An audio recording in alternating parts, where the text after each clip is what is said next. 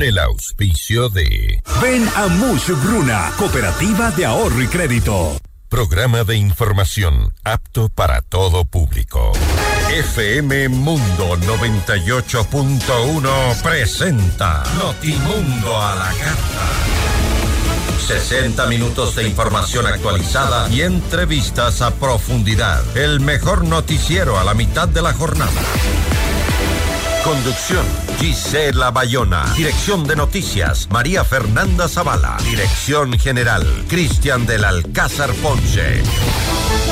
Este programa es transmitido en la app de OnePlus, oneplus.tv, canal 14 de Extreme, canal 14 de CNT y canal 14 y 514 de Claro TV. Notimundo a la carta. Desde los estudios más modernos del país.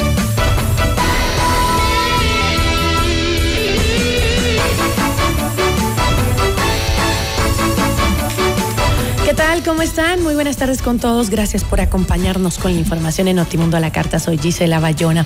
Hoy en nuestras entrevistas vamos a conversar con Gisela Garzón. Ella es asambleísta por la Revolución Ciudadana. Hablaremos sobre estas discre discrepancias por el posible incremento al IVA. Este incremento es una línea roja que los correístas no van a cruzar. ¿Qué hay del pacto entonces? También nos va a acompañar Roberto Calderón, analista jurídico y político, para hablar sobre sobre los convenios bilaterales de seguridad entre Ecuador y los Estados Unidos. Bienvenidos. Titulares de Notimundo a la Carta.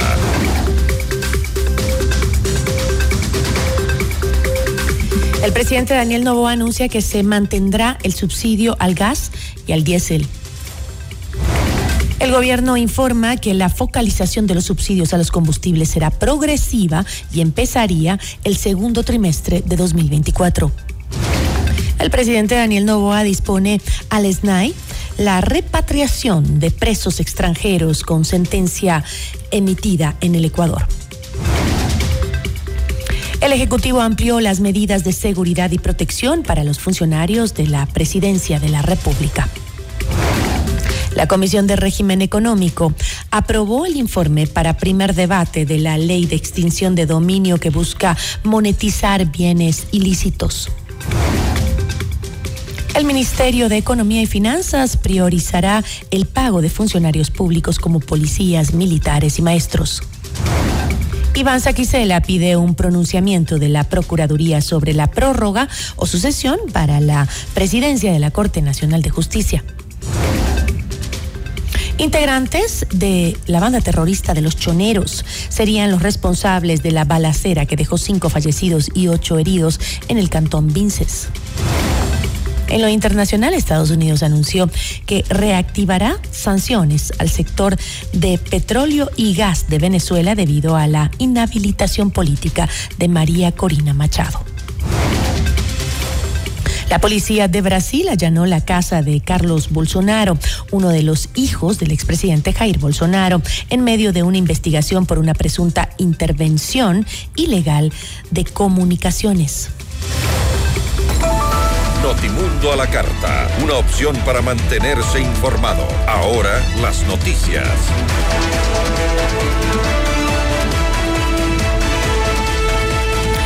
Entrevista con Ecoavisa, el presidente Daniel Novoa se refirió a la ley económica urgente para enfrentar el conflicto armado interno que busca el incremento del impuesto al valor agregado IVA y ha sido rechazada por otras organizaciones políticas. El primer mandatario aseguró que está de acuerdo con algunos de los planteamientos que han hecho las bancadas, pero recalcó que lo esencial es el IVA. Además, dijo que espera que la bancada de la Revolución Ciudadana apoye esta propuesta una bancada que dice, porque es una barbaridad todo esto que está pasando, es casi calcado nuestra reforma eh, a la de ellos del 2016.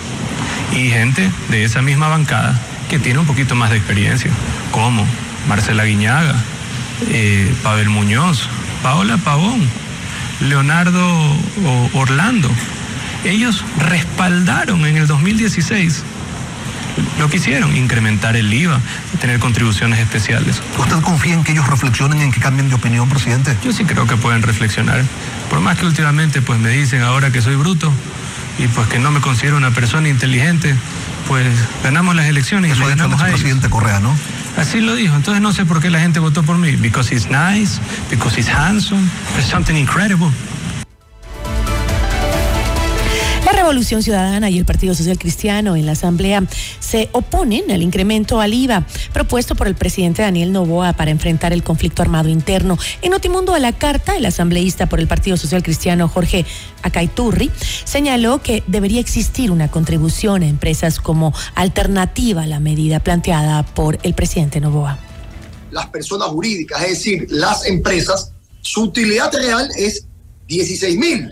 Bien, si usted a esos 16 mil millones les pone una contribución especial de 3.25%, el Estado podría recaudar por dos años 1.040 millones de dólares. Es decir, porque yo creo que es el momento idóneo para comenzar a corregir aquellas distorsiones estructurales de la economía ecuatoriana, sin afectar el bolsillo de los más necesitados, pero comenzar con una focalización planificada y organizada de los subsidios. Reducir el tamaño del Estado. Mire, nosotros no vamos a poner demagógicos como muchos que dicen, hay que reducir el 20%, 25% del tamaño. Creemos que se puede reducir entre 5 y 10%, que son entre 500 y 1000 millones de dólares. Si suma una focalización correcta, como comentábamos, puede ser 1.500, 2.000 millones más. Ahí llevamos casi 3.000 millones de dólares. Notimundo a la carta. Información oportuna al instante mientras realiza sus actividades al mediodía.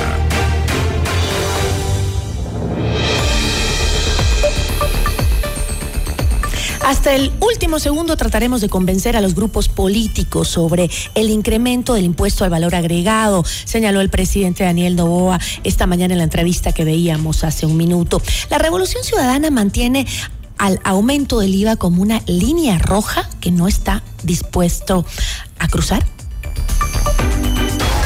La entrevista a la carta, en diálogo directo con los protagonistas de los hechos. Nos acompaña Gisela Garzón, asambleísta de la Revolución Ciudadana. ¿Cómo está Gisela? Muy buenas tardes. Hola, ¿qué tal Gisela? Buenas tardes, gracias por el espacio. Un saludo A usted, días. muchísimas gracias por acompañarnos. Eh, Gisela, desde la Revolución Ciudadana se ha afirmado que la propuesta del Ejecutivo no genera un cambio estructural sobre los problemas que nos llevan a tener un país violento como la pobreza y la desigualdad económica. Sin embargo, Gisela, la realidad es que Ecuador ya es el país con la mayor tasa de muertes violentas de toda Latinoamérica. Si no hay el financiamiento para aplacar la violencia, ¿cómo podemos hacer cambios estructurales? Primero me permito hacer un análisis con- en contexto respecto a qué va a pasar el día siguiente del decreto de excepción. ¿Qué va a pasar el día 71 si se llega a prolongar el día 91? Cuando ya los militares no tengan las capacidades operativas ni facultades legales para activarse como lo están haciendo. ¿Y qué va a pasar con lo que dice el procedimiento? Debería ser la decisión de la gente a través de las urnas sobre el respaldo complementario de las Fuerzas Armadas a la policía que aprobamos al arranque de este periodo legislativo que de eso tampoco se ha hablado mucho y que podrá ser sostenido sin necesidad de un estado de excepción. En este contexto, sí me permito también preguntarle al gobierno qué pasa el día después, porque lo veo al presidente y lo veo a los ministros bastante exigentes, condicionando, diciendo que no van a pagar los sueldos, que sí a unos y no a otros, pero que nos expliquen a cuánto mismo atiende la necesidad de la atención de la inseguridad, cuánto mismo es que necesitan para dotar a cuántos policías, en qué tiempo, en qué orden de prioridades, en qué zonas específicas. Eso queremos conocer del Plan Fénix, no detalles estratégicos, no de inteligencia ni de seguridad nacional, sino este tipo de decisiones, porque esto nos permitiría, por ejemplo, poner sobre el debate cuánto recauda el informe de minoría alrededor de este tema presentado por el Partido Social Cristiano frente a la alternativa que presentamos nosotros que cargue eh, impuestos y que cargue el peso de la crisis a sectores como el bancario, por ejemplo. Ujú. Y sería importante conocer estos detalles, insisto, porque la salida del problema de la violencia no tiene que ser coyuntural. Si no, vamos a seguir repitiendo recetas y momentos puntuales que a la larga no nos sumen en nada a recuperar la paz y que sea sostenida. Paz, que dicho sea de paso, no es solo ausencia de guerra o de conflicto, ¿no es cierto? Pero no cree, Gisela, de social, de empleo, etcétera, que es fundamental en la toma de decisiones de cualquier político, independientemente de la línea que, que defiende. Pero en la realidad actual, Gisela, no es necesario primero aplacar los índices de violencia para este luego irnos levantando poco a poco, porque ustedes plantean, sí, ¿qué pasa con el lado social? ¿Qué pasa con eh, eh, y es verdad, ¿no? O sea, hay que hacer las dos cosas a la par, pero podemos hablar de eliminar las brechas sociales cuando los niños, niñas y adolescentes no pueden ni siquiera ir a las escuelas en los territorios violentos? Justamente eso decía en, mi intervención, Gisela. ¿Cuánto, ¿A cuánto ascienden las necesidades eh, logísticas de la policía y las Fuerzas Armadas? ¿En qué zonas se necesita que ambos estén presentes? Porque no es lo mismo, por ejemplo, un cantón del noroccidente de Pichincha que Durán, que tiene otra, otro contexto y otras coyunturas. Para esas zonas puntuales, ¿qué armamento le hace falta a los militares? ¿Qué armamento le hace falta a los policías? ¿Y a cuánto asciende? Porque eso es importante saber también para que la recaudación en serio se entienda y se fiscalice como corresponde. A nosotros nos corresponde generar una herramienta legal y lo estamos trabajando en el marco de las económicas urgentes. Y esto luego tiene que aplicarse y saber si en efecto se va a cobrar o no, como corresponde, hacer una fiscalización al SRI, que se aplique a los sectores de, evasión tributaria, etcétera. Pero ¿qué, ¿cuánto necesitamos de estos recursos? ¿Cómo se van a manejar y de qué forma vamos a tener certezas que en efecto la policía y las Fuerzas Armadas van a tener mejores condiciones logísticas? Ayer, por ejemplo, y le comento esto únicamente como un eh, tema territorial, estuve en el Cantón Mejía, que es de, de donde yo soy. La unidad de policía comunitaria de Tambillo está inundada en ambas plantas. Tiene goteras en el techo y no tiene posibilidades de que los policías duerman ahí. Sin embargo, en esa misma zona del cantón está la escuela de policía. Y la escuela de policía, en cambio, está en mejores condiciones. ¿Cómo les pedimos a los uniformados que hagan los patrullajes si no tienen cerca una unidad de policía decente para dormir? Y en las parroquias colindantes lo propio. ¿Está considerado entonces en el presupuesto que se requiere para enfrentar el momento de violencia también reestructurar estos espacios y, darles dignidad a las fuerzas policiales? No lo sabemos. Por lo tanto, lo que le planteamos al gobierno es una alternativa que recaude recursos, en efecto, porque sabemos que los necesita, pero que se sincere en las cifras. Okay. Que hablemos de ganancias extraordinarias de la banca. Ahora, que hablemos de los capitales que no han perdido, que hablemos incluso de los negocios de las telefónicas que Guillermo Lazo hizo entre gallos de medianoche, que hablemos de una renegociación de la deuda, que hablemos en serio de decisiones al mediano y largo plazo, porque caso contrario serán a ver, analicemos un poco la propuesta, Gisela. Ustedes proponen contribuciones especiales a la banca, ¿no es cierto? También a las farmacéuticas, a los patrimonios mayores de un millón de dólares, también leía. ¿Acaso estas contribuciones especiales, Gisela, no han sido eh, ya ocupadas varias veces y los problemas económicos, como estamos viendo ahora, y el déficit del Estado continúan? O sea, no, son, no son medidas. El presidente no en lo que recibió. Y eso es algo que lo vamos a decir siempre. Él recibió un país destrozado por dos gobiernos que hicieron cualquier cosa menos cuidar las altas fiscales. Y eso es algo claro. Entre otros, porque cerramos el año eh, pasado con un nivel de endeudamiento que supera el 60% y eso incluso es una inconstitucionalidad. Eso lo tenemos claro y no vamos a decirle que él es responsable. Pero repetir las mismas recetas de sus antecesores sí lo hace corresponsable de este fracaso porque fueron, por ejemplo, Lenin Moreno y Guillermo Lazo quienes dejaron de cobrarle a la banca y dejaron el control y la evasión tributaria libre. Hay una cifra del SRI que lo presentó una compañera de mi bancada, donde decía que por mala contribución y por mala recaudación también se pierden recursos. Y eso no es pues una, únicamente una negligencia, sino aparentemente parecería algo a propósito. Por eso es que planteamos que estos recursos siempre se sinceren y que estos sectores que no perdieron ni en la pandemia puedan en este momento cargar un peso de la crisis que la clase media o la clase popular no lo puede hacer. Y por eso es que también planteamos en el debate que no podemos tener o pensar que el país del 2016 es del mismo del país de ahora. Totalmente de acuerdo. Porque la economía no son solo números, ¿no es cierto? Sino son fundamentalmente vidas. Y en este momento hablábamos de un crecimiento del empleo que en este momento no tenemos o de un crecimiento de las condiciones adecuadas de vida que en este momento no tenemos. Sin embargo, hay sectores que nunca pierden y que en este momento sí están en condiciones de llevar ese peso. Ahora, sí tiene toda la razón, o sea, la pobreza no era igual en el 2024. Eh, habían eh, factores que que eran muy diferentes, ¿no? En el, pero por ejemplo también hay otros que eran muy similares. Por en el en el 2016 como en el 2024 la pobreza rural alcanzaba más del 40% de la población en esos territorios. No es entonces ahora eh, eh, una un parecería que fuera un cálculo político el negarse a la única medida que tendría impacto real en la ciudadanía, que es el, el aumento del IVA. No, pero por supuesto que ah, hubo una salida importante de la pobreza, pero no logramos acortar todas las brechas. pero había una diferencia entre ese momento y el de ahora, y es que habían servicios públicos de calidad funcionando, habían centros de salud abastecidos para las atenciones mínimas, habían condiciones adecuadas para que Parece que estamos con problemas con la señal, Gisela. No sé si puede mejorar su señal, por favor, porque este, la estamos perdiendo. Este, eh, usted nos comentaba que los momentos eran distintos. Ahora eh, la Revolución Ciudadana ha marcado Sí, ahí, ahí estoy conectada a mi, a mi señal de celular. Creo que ahí estamos bien. Ahí estamos bien, ahí estamos bien, Gisela. Sí, decía que son momentos distintos porque además son justamente estos quintiles de pobreza quienes acceden a los servicios públicos y gratuitos que del Estado.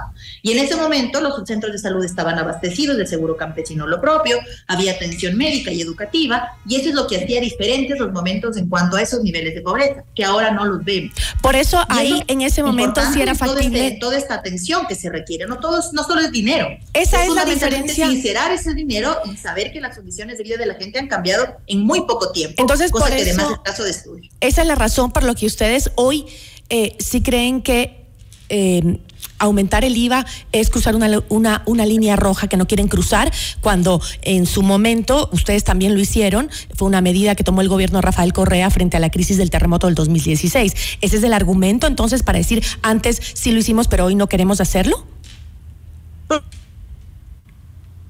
Uy, qué pena, tenemos eh, problemas con la señal, Gisela. Eh, lo que le preguntaba, eh, mientras a ver si la mejoramos, es decir, la Revolución Ciudadana apoya la lucha contra el crimen, pero no las medidas para financiarla, porque en un momento dice, eso era diferente antes, ahora no lo aprobamos. Pero cuando estaba Rafael Correa en el poder, en el poder se aprobaron un aumento del IVA. Es que eran dos momentos distintos de país. Nosotros cerramos el gobierno siendo o sacando a un millón doscientos mil personas de la pobreza, por ejemplo. Y lo hicimos y lo hicimos y lo hicimos en ese momento considerando que la economía no son solo números, recursos o cifras, sino fundamentalmente estabilidad y bienestar social. ¿Qué más hicimos en ese momento? Atendimos la urgencia de un terremoto en el marco de la caída del precio de los commodities. Y hay que recordar que eso fue un golpe que eh, movió la economía del mundo y nosotros, a ser un país que exporta materia prima, teníamos que buscar la forma de sostenerlo. Pero lo hicimos además primero sin afectar a las provincias que sufrieron el embate del terremoto y segundo con y por cierto también hay un proceso un proceso eh, eh, por ese el mal uso de los recursos públicos en, en, el 2016 no recordémoslo también no hay un proceso abierto por eso Claro, Ahora, lo entiendo porque hay un proceso, digamos, también que viene de la mano de la persecución política y demás, pero si usted visita Manaví, las obras están allí. Y luego salió el gobierno de la Revolución Ciudadana y al que tenemos que... En muchos sectores todavía hay gente viviendo en los albergues. Y no, y no continuaron con las obras que eran su obligación, independientemente del gobierno que las haya iniciado. Esa es quizás una de las cosas que debería o podría cambiar el presidente Novoa, no repetir las mismas frases o los mismos errores, de, buscar culpables de, sus antecesores, sino fundamentalmente de sostener aquello que pudo estar bien hecho. Y en este contexto, por ejemplo, planteamos alternativas que incluso recaudan más. El informe de minoría del Partido Social Cristiano, por ejemplo, en términos gruesos, recaudaría en dos años 270 millones de dólares. Y lo que nosotros planteamos, que es tener un tema alrededor de la banca más sostenido y otros temas adicionales que usted los ha mencionado en este espacio, recaudarían alrededor de 2.300 millones de dólares en dos años. ¿Y ¿Qué es lo más viable? ¿Qué se requiere? Eso también es una forma de tomar decisiones, no porque está la revolución ciudadana quien las plantee, sino porque están pensadas en función de que en efecto la estabilidad económica venga de la mano con una decisión correcta. Y por ejemplo, Gisela. A quienes nos tienen y que lo haga con quienes la pueden cargar. Y por ejemplo, Gisela, ¿por qué la Revolución Ciudadana no apoyó em, hace unos meses la propuesta de reforma tributaria del gobierno que permitió la condonación de las deudas tributarias de grandes corporaciones? ¿Qué pasó ahí, por ejemplo? El primer, la, primera ley económica urgente. Pero nosotros incluimos, por ejemplo, que no haya conflicto de intereses en la remisión. Y por eso es que incluimos que, por ejemplo, la familia del presidente Novoa no pueda beneficiarse de esa remisión. Incluimos además que para que esa remisión se pueda hacer viable, los deudores o los evasores se reconozcan como deudores. Es decir, que reconozcan que evadieron impuestos, que reconozcan que evadieron tributos y en ese contexto que lo hagan eh, y que puedan acceder siempre y cuando paguen el total, la totalidad de eh, su deuda en un, en un, periodo de tiempo establecido. Es decir, hay una serie de contextos distintos y lo que mejoramos en ese proyecto económico urgente hizo que, entre otras cosas, podamos votar a favor, porque como vino y como se aprobó son totalmente distintos. Ahora le planteamos además un análisis desde lo macroeconómico. El IVA no es un impuesto progresivo es un impuesto regresivo y en una economía dolarizada hay que considerar además la forma de sostenerla Porque esa es también la diferencia con otros países de la región que tienen un IVA más alto, pero tienen su propia moneda. Nosotros no tenemos moneda propia, entonces además tenemos... Y en el 2016, cuando ustedes lo pusieron, ¿no era regresivo, Gisela? Cuando ustedes pusieron el impuesto mayor en el 2016, ¿no era regresivo también?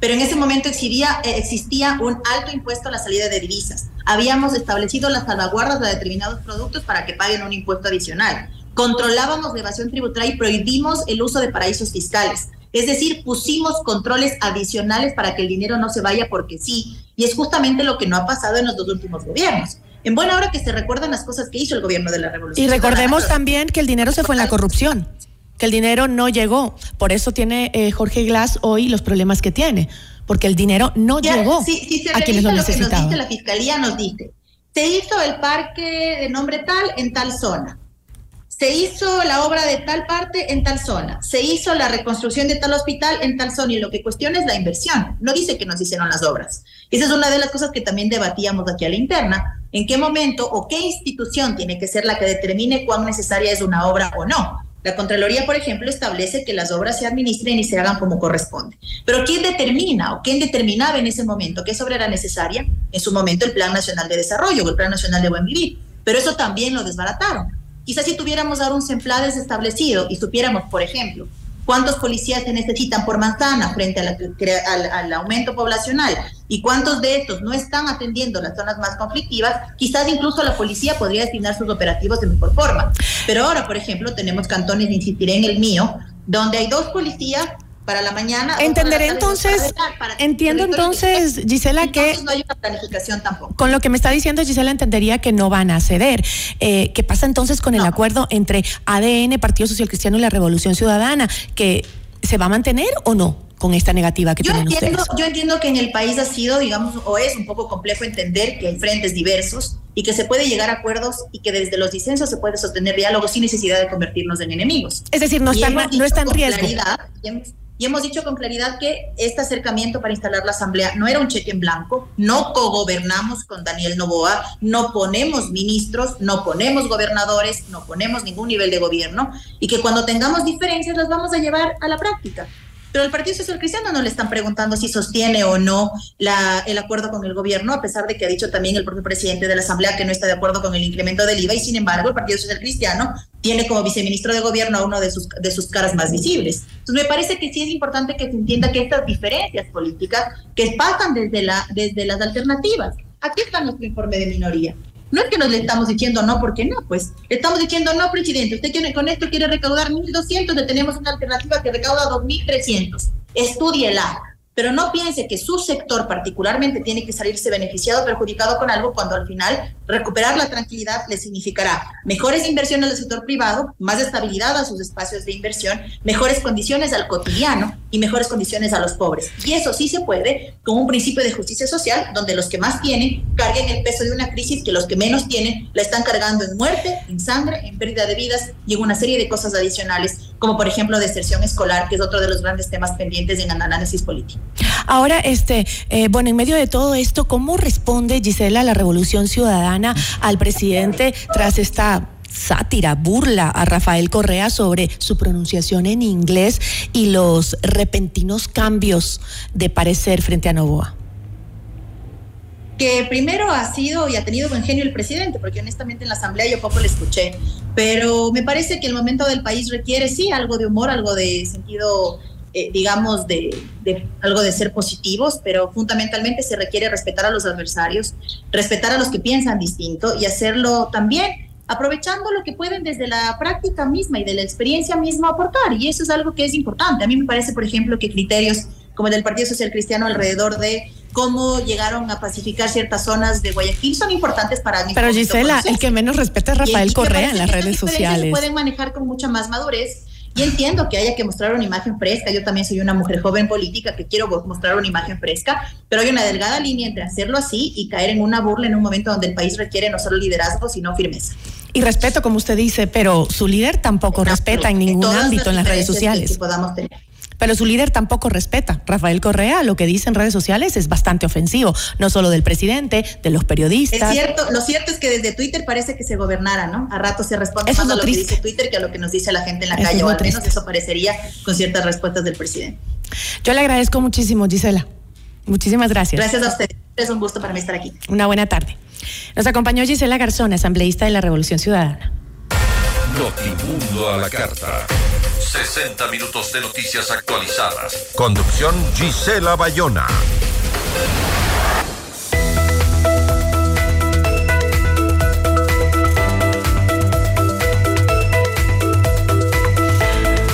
Los caminos conducen a Mushukruna. Vive el Carnaval 2024. Te esperamos en el complejo con toda la familia. Disfruta de la Expo Sabores, globos aerostáticos, shows cómicos, juegos, exhibiciones de carros, cañón de espuma, danza y bandas de pueblo. Disfraza a tu mascota y gana fabulosos premios. 8 mil parqueaderos, 500 stands y toda la seguridad.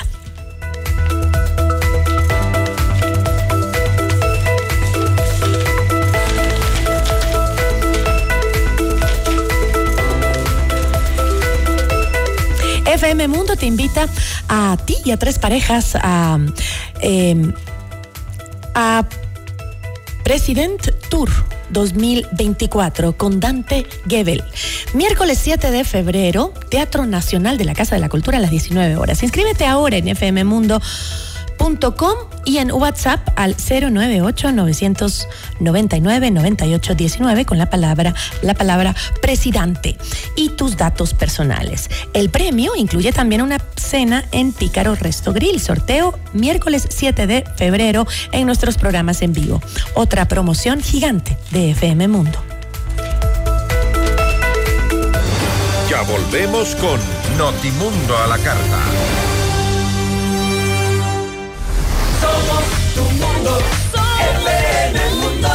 Sigue nuestra transmisión en video FM Mundo Live por YouTube, Facebook, X y en fmmundo.com. Somos FM Mundo. Comunicación 360. Inicio de publicidad con el auspicio de Banco Guayaquil, 100 años. FM Mundo presenta Minuto Forbes con Cristian del Alcázar Ponce. Bienvenidos. La Agencia Espacial Japonesa publicó las primeras imágenes de Moon Sniper en la superficie lunar, celebrando un aterrizaje milimétrico y un momento histórico que vio a Japón unirse a un club selecto de solo otras cuatro naciones en lograr un aterrizaje suave en la Luna. La Agencia de Exploración Aeroespacial de Japón publicó una foto de su nave espacial Smart Lander for Investigation Moon sobre la superficie de la Luna. La imagen en color muestra la sonda dorada intacta y asentada sobre la superficie lunar gris, aunque en un ángulo diferente al que habían previsto los expertos. Encuentre la nueva edición de Forbes Ecuador en Supermaxi. FM Mundo presentó Minuto Forbes con Cristian del Alcázar Ponce. Patrocinado por. Con Banco Guayaquil, ahorra y gana el 5.5% de interés sin abrir otra cuenta. Solo abre tu app e ingresa a la función Meta. Fija el monto mensual, programa el tiempo de ahorro y listo. Crea tu meta ahora y empieza a ganar el 5.5% de interés. Banco Guayaquil, primero tú. En tu mundo, esta es la hora. Son las 13 horas, con 28 minutos. Seamos puntuales, FM Mundo. Hoy yo quiero vivir, decorar, al estilo Home Center. Para construir, decorar, mejorar tu hogar. Para pisos y paredes hoy tenemos más. ¿Quieres mejorar tus ambientes? Hoy Home Center está aquí. Queremos verte sentir y vivir los acabados, Home Center. Decora tus sueños. Al estilo Grifine Home Center. Y no voy a llorar son las voces de nuestros artistas nacionales e internacionales que pronto estarán en el mega escenario del complejo Mushugruna, junto a la expoferia más grande del Ecuador, que une todo un país lleno de esperanza y tradición. Cada expoferia aporta la cadena productiva. Activamos la cultura del entretenimiento con orden, seguridad y disciplina. Todos los caminos conducen al complejo Mushugruna, siempre listos para impulsar la expoferia nacional y muchos eventos más con calidad y responsabilidad. Somos tu mundo, FM Mundo. Somos FM Mundo. Comunicación 360. Fin de publicidad. Este programa es transmitido en la app de OnePlus, oneplus.tv, canal 14 de Extreme, canal 14 de CNT y canal 14 y 514 de Claro TV. Continuamos en Notimundo a la Carta, una opción para mantenerse informado con Gisela Bayona. Notimundo a la Carta, una opción para mantenerse informado. Ahora las noticias.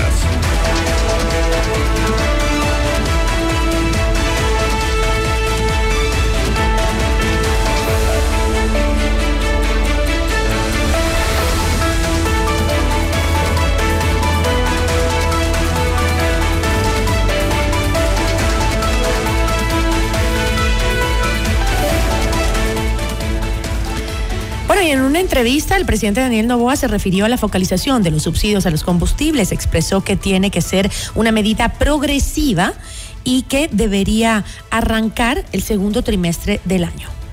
Nosotros estamos de acuerdo en focalizar los subsidios. No podemos afectar a los subsidios que afecten a la gran masa o al pueblo, ni la productividad. No se toca el subsidio al gas, no se toca el subsidio al diésel. ¿Al diésel tampoco? Eh, al diésel tampoco. Entonces, primero, no tocamos ni gas ni diésel. El resto. ¿A, quién, sí. ¿a quiénes sí tocan? El entonces? resto, el resto de los subsidios. Hay subsidios. Gasolina eco. Hay subsidios a la extra. industria, hay subsidios a la industria, a, la- a grandes empresas, asimismo, Ecopaís y Extra.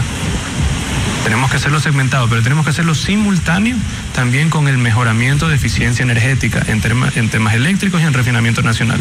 Ya estamos conversando con inversionistas internacionales que les interesa invertir en refinerías en el Ecuador, pero refinerías en el Ecuador de productos que se puedan consumir en el Ecuador. Porque parece un absurdo, pero nosotros refinamos productos que ni siquiera cumplen con nuestras medidas ambientales.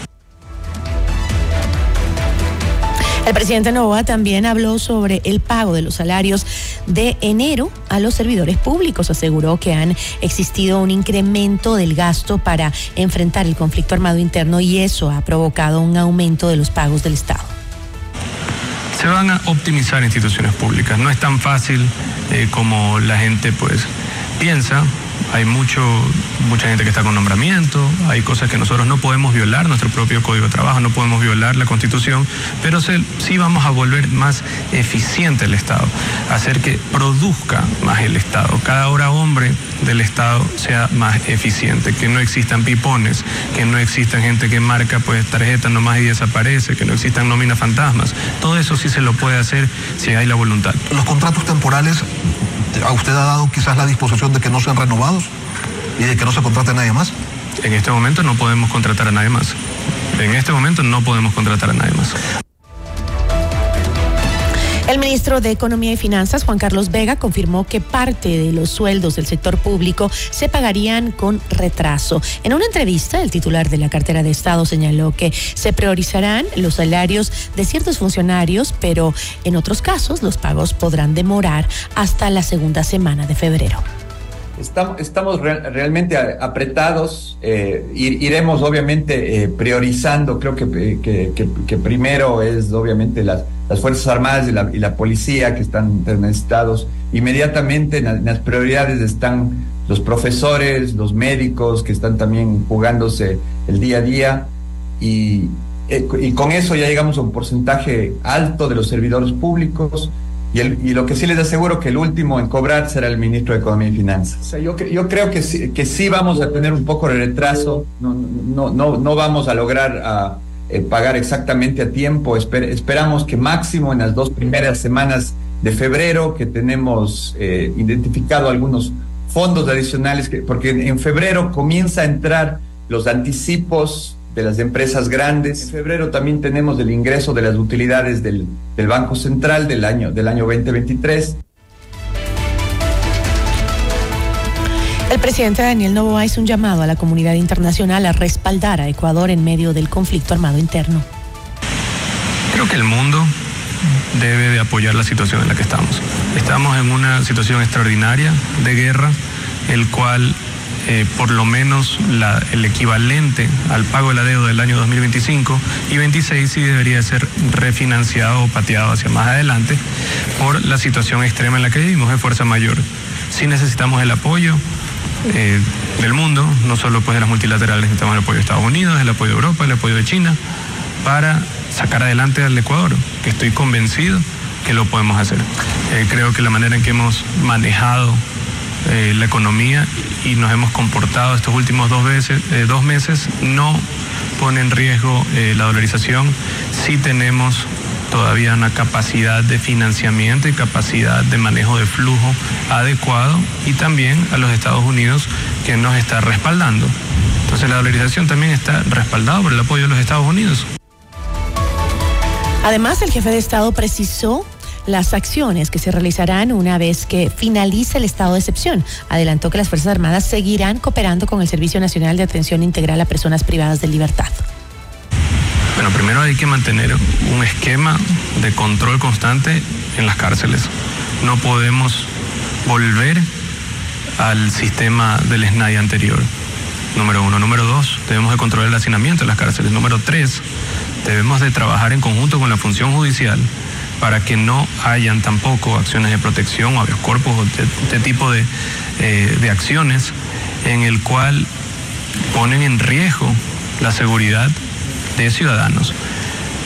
También debemos de mantener la militarización de puertos, fortalecer el control de fronteras y tener una cooperación internacional constante hasta que ya vuelva la paz en el Ecuador. La idea es que sigan cooperando con el SNAI. ¿Cooperando o hecho cargo totalmente? Cooperando. No se puede desaparecer el SNAI, pero deberían de estar cooperando las Fuerzas Armadas con el SNAI. Mediante decreto ejecutivo 139, el presidente Daniel Novoa dispuso el Servicio Nacional de Atención a Personas Privadas de Libertad, SNAI, que realice los procedimientos para la repatriación de los presos extranjeros que tengan sentencias emitidas en el Ecuador. El documento detalla que la repatriación de los presos extranjeros tiene el objetivo de que sus sentencias sean ejecutadas en el país de origen o nacionalidad del sentenciado. Asimismo, el mandatario ordenó a los ministerios de Relaciones Exteriores, de la Mujer y Derechos Humanos, del Interior y de Gobierno que coordinen las acciones que sean necesarias para llevar a cabo el procedimiento. Luego de esta disposición, Luis Eduardo Saldumbide, director general del Servicio Nacional de Atención a Personas Privadas de Libertad, SNAI, se reunió con Iván Saquicela, presidente de la Corte Nacional de Justicia, para analizar medidas administrativas a ejecutar para la repatriación de las personas privadas de libertad extranjeras. En Notimundo al Día, Jorge Núñez, catedrático de Antropología de la Universidad de Ámsterdam y codirector del Observatorio de Prisiones 593, consideró que la repatriación de los presos extranjeros debe ser analizada a detalle para garantizar los derechos de los privados de libertad. Entonces, lo que debemos recordar es que cuando una persona está privada de su libertad, el derecho que ha perdido es la libertad, es decir, a movilizarse y tiene que, eh, pero no ha perdido otros derechos, es decir, los estados eh, son responsables de las vidas de estas personas. Eh, en este caso, las repatriaciones deben ser estudiadas. Yo creo que hay suficiente conocimiento en el Ecuador. Eh, eh, yo soy un experto en migraciones, pero hay suficiente conocimiento en el Ecuador para problematizar la- la- las repatriaciones y para asesorar al presidente en este tipo de, de decisiones que no se deben tomar eh, de cara a un público y para mostrar que uno está haciendo algo, sino saber que todos los estados de la región son responsables de las vidas de las personas privadas de libertad. El jefe de Estado Daniel Novoa amplió las medidas de seguridad y protección para los funcionarios de la Presidencia de la República. Esto mediante decreto ejecutivo 140. En el documento se dispone que la seguridad y protección de los servidores públicos que presenten servicios a la presidencia serán eh, estarán sujeta a la condición de recibirla con base al informe técnico y el perfil de riesgo de determinado que se ha determinado por la Casa Militar Presidencial. Novoa argumenta que por las atribuciones y funciones que desempeñan los funcionarios de Carondelet es necesario regular su seguridad y su protección. Regresamos en instantes con Gisela Bayona en Notimundo a la carta. Somos tu mundo. Nuestros mejores contenidos. Suscríbete gratis a nuestro canal de YouTube FM Mundo Live. Somos FM Mundo. Comunicación 360. Inicio de publicidad. En tu mundo, esta es la hora. Son las 13 horas, con 40 minutos. Seamos puntuales, FM Mundo. Próxima semana, la gira récord de ventas en todo el mundo llega a Ecuador. Dante Gebel, Presidente Tour. Buenas noches, gente. Te vas a sorprender. Una noche para reír, conmoverte y emocionarte. Te llegará al corazón. Quito a pedido del público. Dos funciones, 7 y 8 de febrero, 19 horas. Teatro Nacional Casa de la Cultura. Últimas entradas a la venta en ticketshow.com.es. Río Centro, Mole Jardín, Paseo San Francisco y El Recreo. Con tarjetas Produbanco. 10 meses sin intereses. Auspician Pícaro Resto Grill y Aseguradora del Sur. Dante Gebel, presidente, te lo trae Top Shows.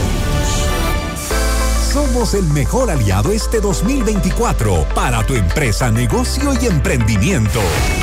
Cumplimos tus objetivos y nos ajustamos a tu presupuesto con publicidad 100% efectiva. Contáctanos ya a ventas arroba fmmundo.com. WhatsApp 099 003 8000. Somos FM Mundo. Comunicación 360.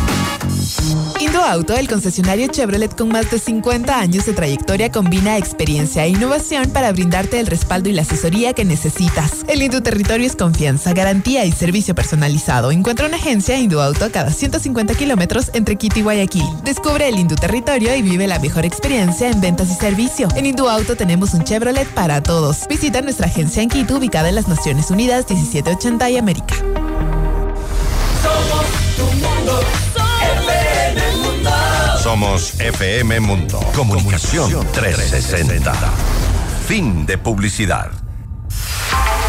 Le invitamos a escuchar nuestro siguiente programa. 14 horas. Café FM Mundo. Con Nicole Cueva, Carla Sarmiento y Marisol Romero.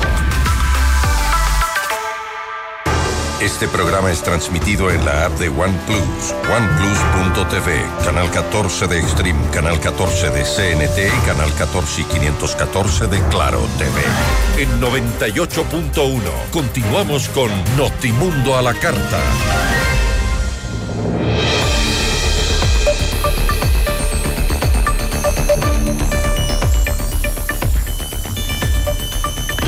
El acuerdo bilateral entre Ecuador y los Estados Unidos para la asistencia en interceptación aérea forma parte de la trilogía de acuerdos de cooperación entre ambos países. ¿Cuáles son las limitaciones jurídicas de estos acuerdos?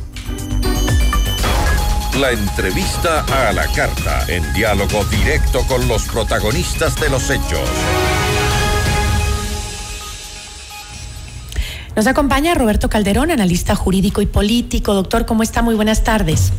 ¿Qué tal? Un gusto estar por aquí nuevamente. Un saludo muy grande a toda la audiencia.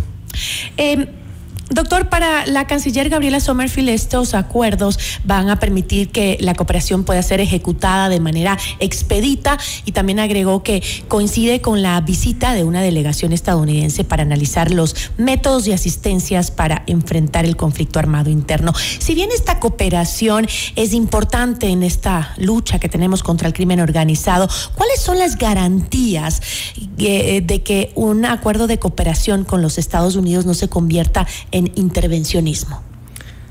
Gracias, es una excelente pregunta y debemos partir por el concepto que eh, si es que se ve, si es que se quiere cuestionar que la soberanía de alguna forma se encuentra afectada, se encuentra amenazada con esto, pues no hay nada más cierto porque la soberanía es la capacidad que tiene el Estado de poder decidir sus cuestiones, sus asuntos en su territorio de manera eficaz, de poder eh, implementar sus leyes, de poder juzgar a quienes infringen esas leyes y ejecutar esos fallos. Y si nosotros tenemos regiones en nuestro país donde está prácticamente tomado por la delincuencia, donde el Estado no puede hacer un efectivo eh, labor de, soberanía, pues no podemos hablar de que existe soberanía. Por ejemplo, en la parte marítima hemos visto a veces invasión de buques de eh, extranjeros que hacen una pesca pues totalmente arbitraria, totalmente abusiva y no podemos hacer nada porque nuestra armada no cuenta con las unidades suficientes, no cuenta con radares, no cuenta con toda la tecnología que se necesita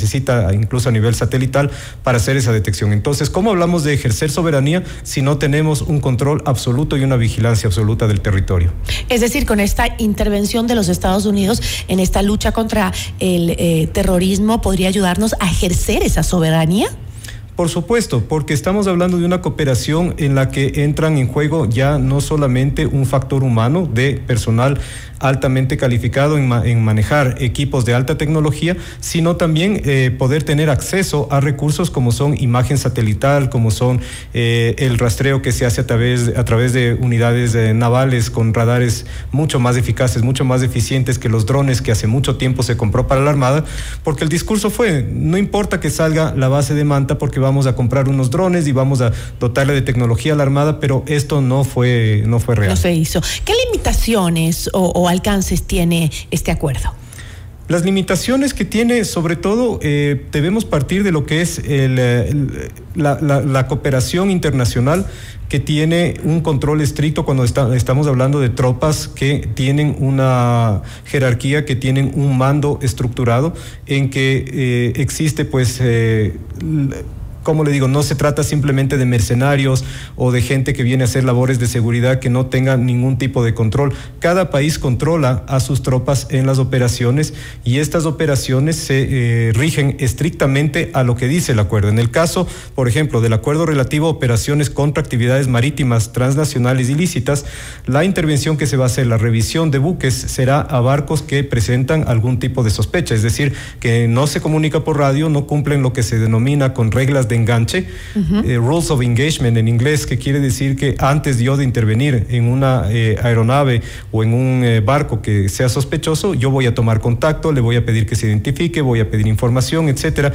y si no cumple, pues yo lo voy a, calificar como hostil y puedo tomar acciones mucho más contundentes. Es decir, no es, se trata de destruir aeronaves o naves de, marítimas, ¿no es cierto?, o barcos, porque sí, sino que existen reglas de enganche que primero tienen que evacuarse antes de tomar acciones militares contundentes. Pero, por ejemplo, ¿cómo, cómo proteger la soberanía de Ecuador mientras las Fuerzas Armadas estadounidenses pueden eh, sobrevolar el país a sus anchas? Es necesario que tengan esa libertad y que estas operaciones incluso gocen de una eh, política de mantener la información reservada, justamente para que grupos delincuenciales no puedan adelantarse o no puedan saber cómo evadir este tipo de controles. Ecuador tenía un sistema de radares que se implementó en el año 1973, que era el ARD, ARD 15 que era altamente eficaz para esa época, pero ya consideremos desde el año 73 hasta hace unos 10 años que estuvo en uso, en que constaba de radares principales y radares que se denominan gap fillers, o sea, rellenadores de, huecos, donde los principales no pueden eh, funcionar. Y todo esto fue desactivado, incluso un radar nuevo que se compró y se puso en Montecristi sufrió un atentado. Y hasta ahora no lo reemplaza. Hasta ahora no ha sido reemplazado, llama mucho la atención que en el gobierno anterior no se compró, no se alquiló, no se hizo ningún convenio con ningún país y estamos en la situación en que grupos delincuenciales usan el territorio ecuatoriano para pasar la droga desde Colombia. ¿Y por qué pasa esto? Porque en Colombia, al tener un convenio y estar vigiladas sus costas, Ecuador pues no Se tiene más eso fácil. y se volvió una puerta de salida de la droga. Ahora, eh, sin embargo, con el acuerdo firmado, Ecuador eh, acepta que este personal estadounidense tenga privilegios, extensiones e inmunidades, dice el acuerdo, equivalentes a los que tiene pues el personal diplomático, digamos. Es decir, se aceptan todas las licencias profesionales y estarán autorizados a vestir sus uniformes y portar armas mientras estén en servicio. Además, Estados Unidos mantendrá el control disciplinario y la jurisdicción penal sobre su personal dentro del territorio ecuatoriano. En pocas palabras, hay quienes dicen que, eh, y a pesar de las... eh, eh, experiencias internacionales de abuso de autoridad que se han dado y que las hemos visto todos, los militares estadounidenses pueden cometer delitos en el Ecuador sin ser juzgados por nuestro sistema eh, de justicia. Es así. Y esto eh, debemos también mirarlo en el marco en el que estamos dentro de un conflicto armado interno. Si bien estos convenios se suscribieron en octubre del año anterior en el gobierno de Guillermo Lazo, estamos dentro de un conflicto armado interno en el que prácticamente estamos pidiendo ayuda a tropas internacionales, a tropas de fuera, y, y- y ciertamente esa ayuda no va a venir si nosotros les condicionamos que las actividades que ejerzan aquí en el Ecuador pues estén sujetas a los jueces nacionales. Ellos no confían simplemente en que el sistema de justicia de Ecuador sea efectivo, pero pueden ser juzgados en los Estados Unidos. Y ahí veamos una cosa positiva, las leyes en Estados Unidos son mucho más duras. Sí, por darle una idea, aquí tenemos en el tema de la estafa una pena que va hasta los 10 años, en Estados Unidos las penas son de 20 años. Entonces, ellos no es que quedan en impunidad, sino que se puede instalar incluso juicios en los Estados Unidos. Pero ¿qué garantías tenemos entonces de que las Fuerzas Armadas extranjeras no protagonicen casos de vulneración de derechos de nuestro país? La parte de derechos humanos, eso es algo que se, que se lo debe observar. Pienso que existen eh, organismos de derechos humanos que estarán atentos a que este convenio no sea una puerta abierta a las desapariciones, a ejecuciones extrajudiciales, etcétera, porque eso podría poner en riesgo la vigencia del convenio que dice que cualquiera de las partes puede retirarse del mismo, dejando un año de salvedad en que el convenio continúa. Pero es de interés de los dos países que el convenio funcione y que tenga larga permanencia. Como decía yo, pues es muy parecido a los cuerpos diplomáticos, tienen más o menos esos, eh, esos eh, eh, privilegios, ¿no? Y yo siempre me he preguntado por qué los cuerpos diplomáticos requieren de inmunidad en los países donde ejercen sus labores como diplomáticos. ¿Por qué razón? El tema de la inmunidad diplomática tiene que ver mucho con eh, el principio primero de reciprocidad. Si es que yo tengo personal diplomático en el país que eh, así los ha acogido, mis embajadores, cónsules, etcétera, pues yo también a su personal le voy a dar este tipo de inmunidad. Porque si es que no ocurre esto y de alguna forma se presenta un conflicto entre los países, podrían estar sujet- sujetos a la jurisdicción, a los jueces del país con el que existe el conflicto y podrían incluso tener, eh, estar sujetos a penas de encarcelamiento, hostigamiento, etcétera. Para que los diplomáticos puedan realizar sus misiones sin presiones, de manera libre, representando al país, es por ello que se otorga la inmunidad. Ah, Analicemos un poquito en sí eh, el convenio y las experiencias que hemos tenido. Yo siempre hablo de la experiencia que ya tuvo Colombia, ¿no? Después de tres décadas de cooperación entre Colombia y Estados Unidos, el resultado de la lucha contra el narcotráfico fue miles de muertos, desaparecidos y la droga sigue circulando. Es el caso de que mucha de la droga, la gran mayoría, llega a Ecuador, la droga que se produce en, Colombia. Luego de 50 años de, eh, de todo lo que han vivido en ese país hermano, eh, la pregunta es, ¿el Ecuador está repitiendo la misma fórmula que fracasó ya? Con con, para obtener resultados diferentes en nuestro país cuando ya vimos lo que vivió Colombia. Y Colombia sigue hoy por hoy luchando contra esa, eh, esa mafia, luchando esa guerra. Pienso que Colombia no, de momento, la situación actual de Colombia no es tanto de lucha o, erradicación de esos cultivos por cuanto ha aumentado los cultivos. En los últimos años, lejos de bajar la producción, Colombia ha subido porque encontró a través de Ecuador los carteles, los, los grupos delincuenciales que les resultaba un mejor negocio contratar bandas locales ecuatorianas para que hagan lo que es transporte, el manejo, eh, eh, seguridad, almacenamiento, etcétera. Y justamente justamente la razón de por qué sí funcionó la cooperación con Estados Unidos es porque se ven obligados a pasarlo por Ecuador, donde no existe cooperación, donde no existía cooperación. Pero el tema de bajar los... eh, eh, la producción en Colombia tiene que ver con dos cosas. También con el hecho de que se baje la demanda desde Estados Unidos y Europa, porque a mayor demanda va a haber mayor cantidad de dinero y mayores incentivos para que se siga cultivando. Y por otro lado, de la decisión política del gobierno colombiano de tener bases permanentes, de hacer eh, barridos, de- de exterminar, pues tomar acciones afirmativas que vemos que en los últimos años no ha ocurrido. Bueno, es una buena respuesta que no había oído antes, ¿no? Eh, no, el tema de que, bueno, la respuesta es que en Ecuador se está pasando la droga porque en Colombia, este, la situación o los convenios con Estados Unidos mejoró esa situación. Sin embargo, siguen teniendo una gran producción de droga, sigue existiendo una gran población adicta también dentro, porque eso tampoco ha cambiado. No se les ayuda a los adictos en Colombia, igual que a este país. Entonces, eh, sí pesa mucho ¿Qué hacemos con Estados Unidos aquí si en Colombia no resultó y ellos no están chequeando lo que llega a su país? Creo que estamos en una situación en que no tener el convenio es un escenario peor a Ecuador que tener el convenio o los tres convenios con Estados Unidos. Porque si vamos por lo que fue la política antidrogas y la política pues de seguridad del gobierno anterior, que era estar cruzado de brazos y no hacer absolutamente nada, pues estamos viendo que el asunto nos ha estallado en la cara y, estamos en una situación contra la pared en que ya no hablamos solamente de- del tema de seguridad, sino prácticamente de un tema de supervivencia del Estado ecuatoriano como lo conocemos, porque no queremos llegar a un punto de un Estado fallido en que estos grupos delincuenciales sigan aumentando su poder, siga aumentando su capacidad de, de corromper funcionarios y lleguemos a un punto de, de- de estar, por ejemplo, como, como está Haití. Yo le agradezco muchísimo, doctor. Gracias por habernos acompañado. Muchísimas gracias, un gusto como siempre. Nos acompañó Roberto Calderón, analista jurídico y político. Notimundo a la carta. Información oportuna al instante mientras realiza sus actividades al mediodía. Notimundo a la carta, una opción para mantenerse informado. Ahora las noticias.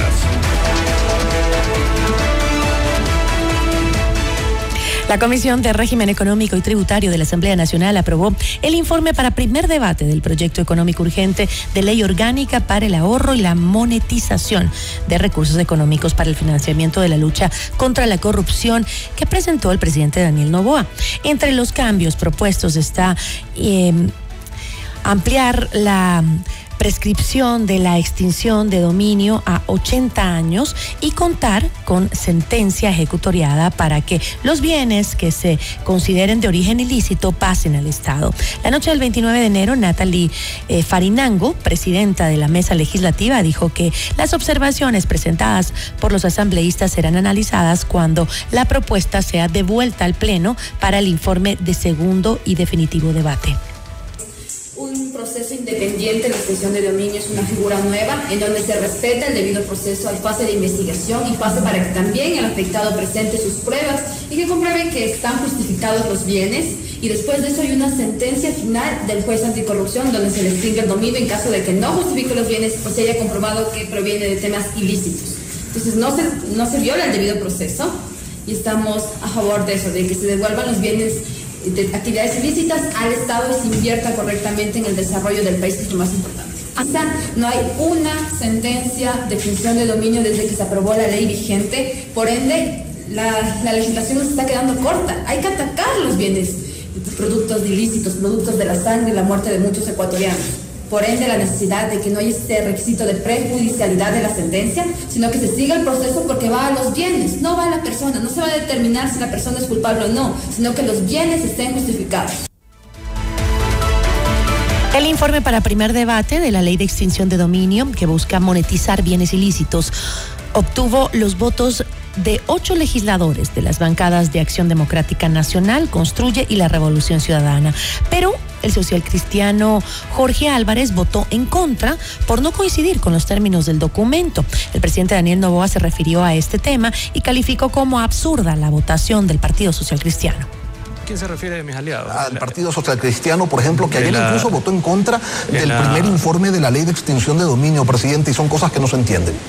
Eso yo no entiendo. Eso sí me tendrán que explicar eh, muy despacito porque la verdad no entiendo cómo alguien se puede oponer al primer informe de la ley de extinción de dominio. Eso es absurdo. Ese dinero de criminales y armas de criminales, activos de criminales que pueden usarse para que el gobierno luche contra estos narcoterroristas, pues hay gente que se opone.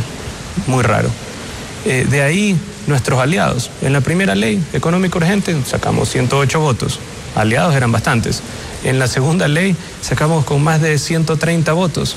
¿Qué significa que todos entonces eran aliados? En este momento lo que se está viendo es un segmento, un pacto entre dos bancadas.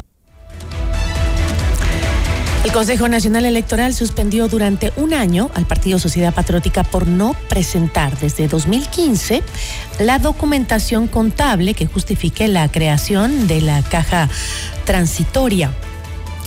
En esta no se detalla el destino de los recursos económicos valorados en más de un millón de dólares. En Notimundo Estelar, el asambleísta por Sociedad Patriótica Lucio Gutiérrez habló más del tema. la caja transitoria la creó, según el Consejo Nacional Electoral, en el año 2015 el director financiero del Partido Social Patriótico, el señor Pedro Moncayo, para eh, más o menos entender es como hablar. O sea, esto fue, un, esto fue básicamente un, una, una de creación del Partido Social Patriótico, un invento de, de ustedes. Es un invento del exdirector financiero. En la ley electoral, el único y exclusivo responsable de recibir el fondo partidario y de manejar el fondo partidario es el responsable económico. Ha presentado esta sentencia del Tribunal de Garantías Penales de Pichincha, que dice claramente que la caja transitoria la creó el señor Pedro Moncayo y le condena al señor Pedro Moncayo a hacer la restitución integral, la reparación integral de todo el dinero robado en la cuenta del Partido Social Patriótica, que según la sentencia es la víctima. Y la señora Diana Tamay no hace caso de la, de la, de la sentencia Además, Gutiérrez informó las medidas que presentará para revertir la decisión del Consejo Nacional Electoral. Estamos suspendidos porque hemos presentado la apelación en el Tribunal Contencioso Electoral que rompe justamente estas Suspende los efectos. Y en el supuesto no consentido de que en el Tribunal Contencioso Electoral no nos den la razón, como si nos han dado en otras varias ocasiones, acudiremos pues a la, a la Corte Constitucional en una acción de protección. Miren, no es la primera vez que nos suspenden. Ya nos suspendieron cuando el Consejo Nacional Electoral dijo que teníamos dos cuentas. La una, la cuenta bancaria, y la otra, la. ¿Qué es lo que nos comentó al, al, inicio? El sí. Tribunal Contencioso Electoral les dijo, señores del CNE, anulen esa resolución. Esta es una retaliación por las denuncias de corrupción que yo he presentado en contra de la señora Diana Tamaín.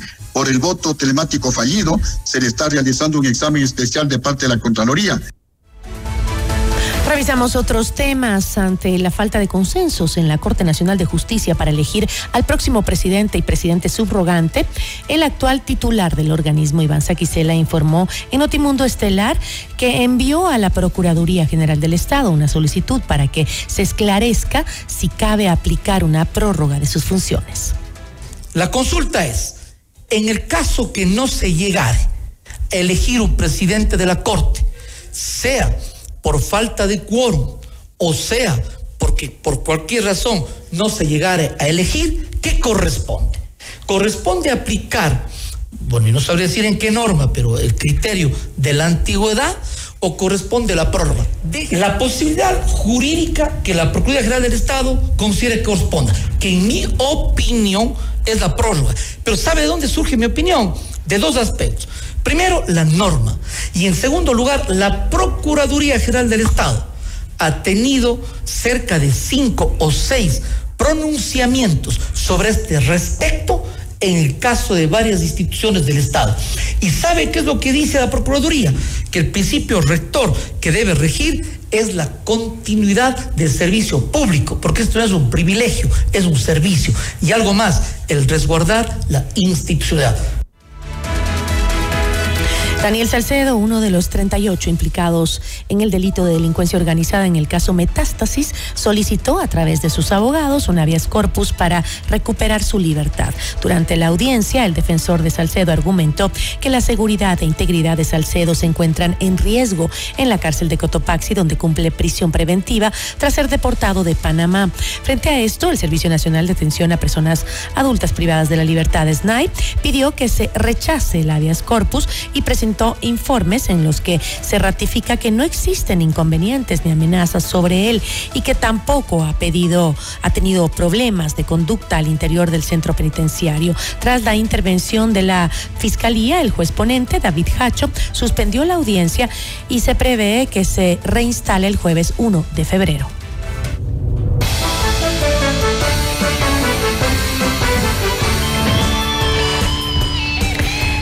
Estados Unidos anunció que reactivará las sanciones al sector de petróleo y gas de Venezuela en respuesta a la decisión del Tribunal Supremo de Justicia de inhabilitar la candidatura de la líder opositora María Corina Machado. Y la Policía Federal de Brasil allanó la casa de Carlos Bolsonaro, concejal de la ciudad de Río de Janeiro y uno de los hijos del expresidente Jair Bolsonaro, en el marco de una investigación sobre una presunta intervención ilegal de comunicaciones que se habría realizado en el anterior gobierno. Así concluimos la información en Notimundo La Carta. Soy Gisela Bayona. Gracias por su amable sintonía. Que tenga una excelente tarde.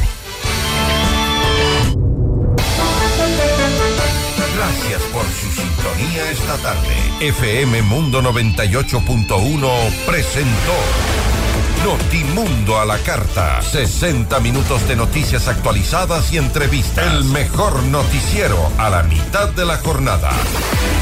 Conducción Gisela Bayona. Ingeniería de sonido Darío Gutiérrez. Producción FM Mundo Live Javier Merino. Dirección de arte Laili Quintero. Coordinación y redacción Fernanda Utrera. Redacción y redes sociales José Martín Muñoz. Dirección de noticias María Fernanda Zavala. Dirección general Cristian del Alcázar Ponce. Notimundo a la carta.